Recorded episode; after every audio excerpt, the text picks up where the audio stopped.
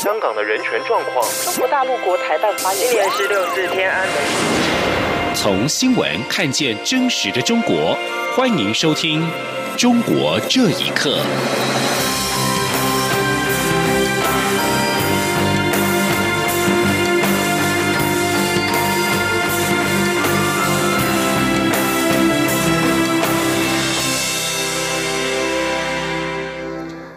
各位好，欢迎收听《中国这一刻》。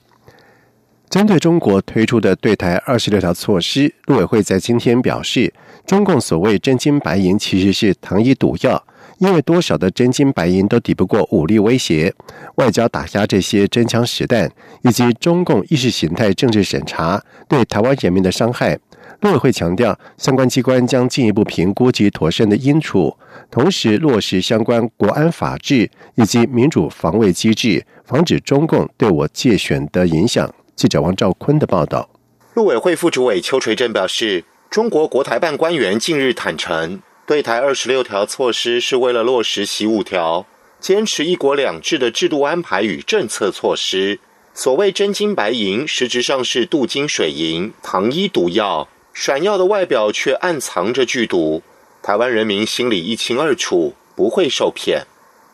邱垂正指出，北京当局在我选前势必持续透过各种利诱分化、统战渗透、虚假讯息等手法介入我方选举，以影响选举结果，朝有利于统一台湾的目标发展。他说：“政府相关的机关仍将严肃看待。”并进一步评估及妥善应处，同时也将落实相关的国安法治以及民主的防卫机制，防止中共对我借选的影响。关于港女命案嫌犯陈同佳来台投案的处理进度，邱垂正表示，我方公布陈贤投案窗口已经两周，由于实现司法正义不能等待，因此我方请港方依照承诺协助陈贤早日投案。否则，也可请陈同佳或其家属委任的律师直接联系我方窗口。邱水正指出，我方已做好准备，一切依法行政，就等港方赶快把陈同佳送到台湾来。至于港人申请来台投资或居留，政府是否会针对特定背景而予以严格审核的问题，邱水正表示，政府的立场是持续欢迎香港居民来台。港澳居民来台的政策立场没有改变，但政府也会做好安全把关的工作，并持续检讨评估、精进相关法规及措施。中央广播电台记者王兆坤台北采访报道。另外，国立中山大学十多位涉及两岸研究的学者，传遭到假账号监看电子邮件信箱长达三年。邱主任表示，事件传出之后，已经联系教育部了解相关的情形，并且请相关学校积极维护校园的治安。他表示，中共集权专制长期打压不同的意见，在近年更是将监控系统运用在校园里面，监控师生的行为，扩大政治掌握的力度，对人权侵害日益严重。他并且强调，政府相关机关将持续落实蔡英文总统所揭示的四个必须以及三道防护网，在政策以及法治执行面建构完善的民主、资讯安全以及民生安全的防护网。一名二十二岁香港科技大学二年级的学生周子乐，在四号凌晨在将军澳尚德停车场高处坠落，手术之后情况仍然危急。而警方在五号的晚上在警察总部召开记者会，否认周子乐是被警员推下楼。不过警方的说法遭到质疑。还有目击者表示，当时在场的消防员曾经透过对讲机追问救护车的位置，但是救护员回回复说被警察拦住。请听以下。的报道：二十二岁的香港科大学生周子乐，四号在将军澳尚德屯停车场，疑似因为躲避警方催泪弹失足，从三楼跌到二楼，重伤昏迷。周子乐在伊丽莎伯医院两度接受脑部手术之后，情况仍然危急。不少学生跟民众在医院外设置连农墙，祈祷周子乐早日康复。警方五号召开记者会，交代周子乐坠楼事件的调查进度。东九龙总区高级警司傅义庭表示，他说，四号凌晨一点零五分，警员才首度进入停车场，当他们看到救护员在场急救，才得悉事件。对于警员推周子乐导致重伤的说法，他强调绝无此事。但是，根据香港《明报》六号报道，有将军澳居民表示，目睹一批防暴警员在大约凌晨十二点半就进入停车场，跟警方说法明显不符。目击者 Ricky 接受香港有线电视访问时表示，当时在场的消防员要求救护员到场增援，他清晰听到救护员透过对讲机向消防员说被警察拦住。Ricky 说。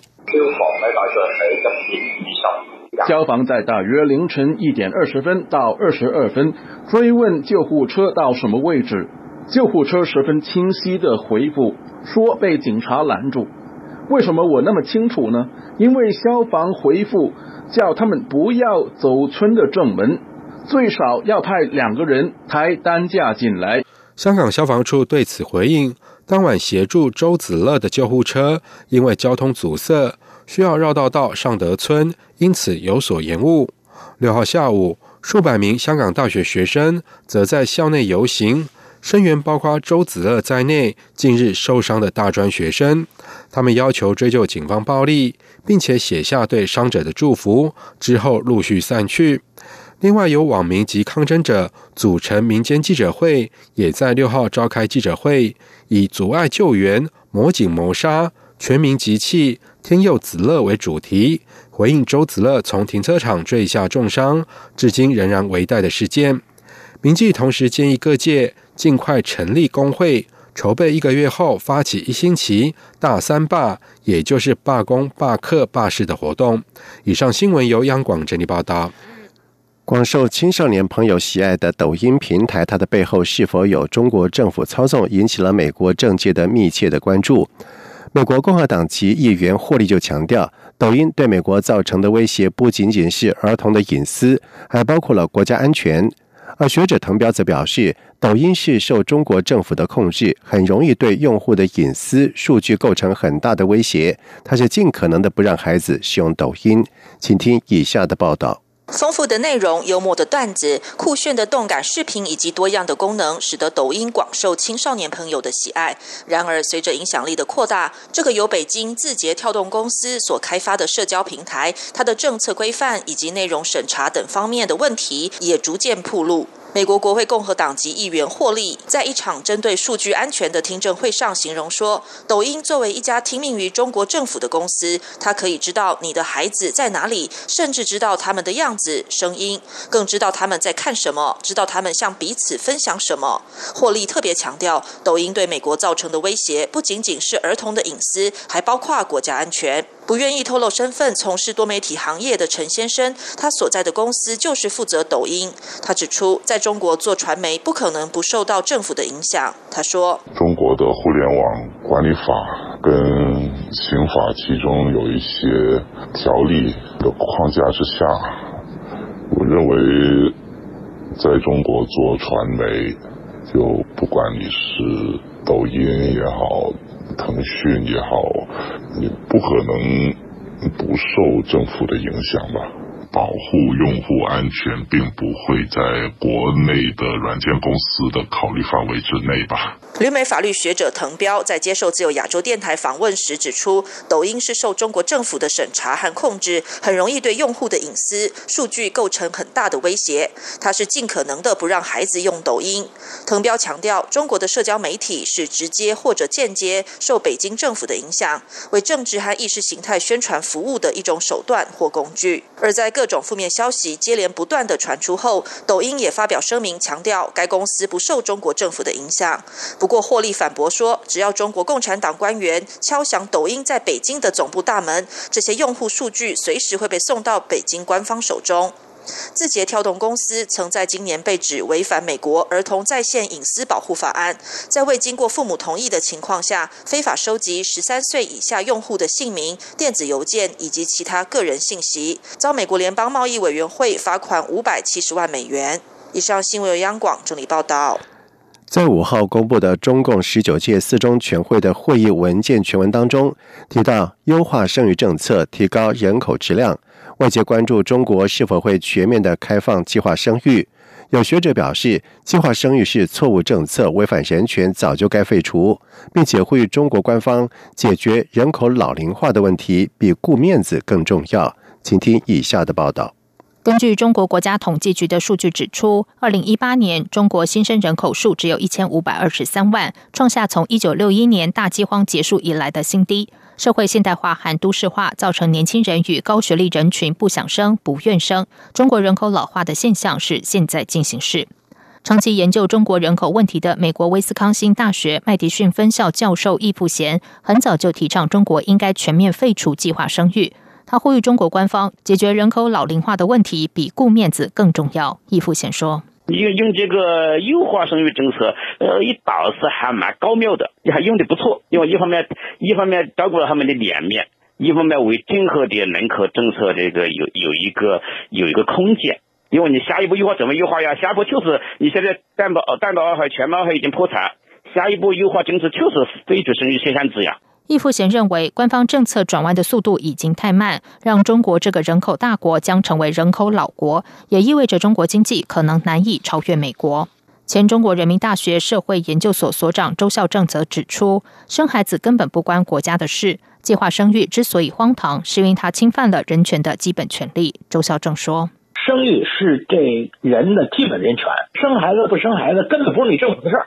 你政府无权管这个，那是人家这对夫妻的事儿，跟政府毫无关系。哎，计划生育之所以荒唐、荒诞、荒谬、荒芜，就是它侵犯了人类的基本权利。制定这个政策的人就是八无啊，无知无能、无情无义、无道无德、无耻无赖。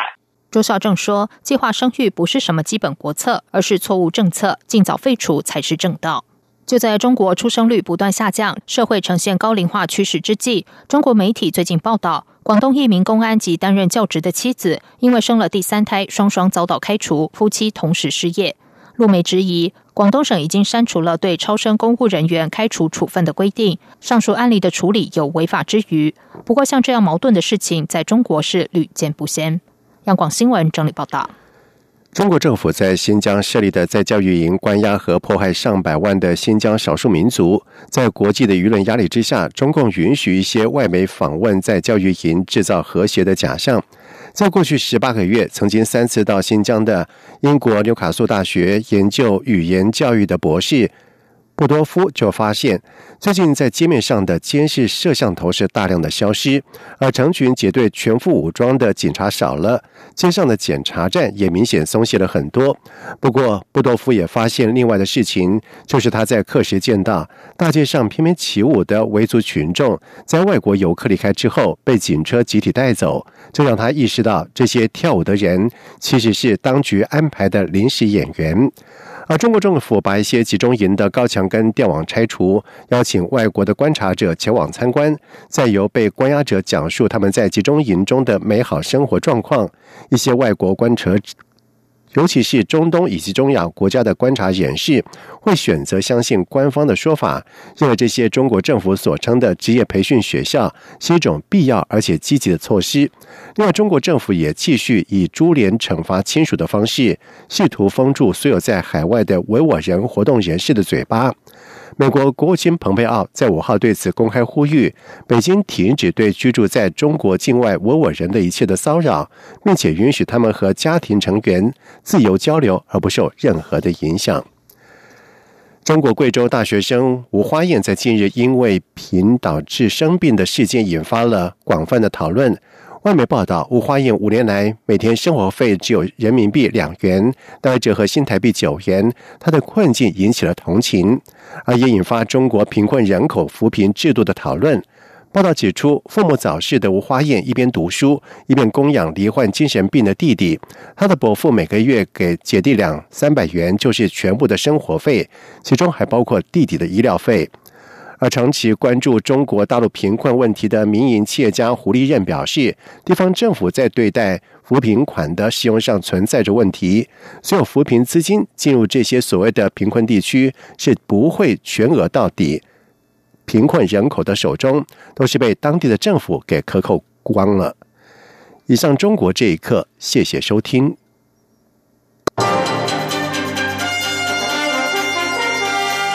是中央广播电台台湾之音。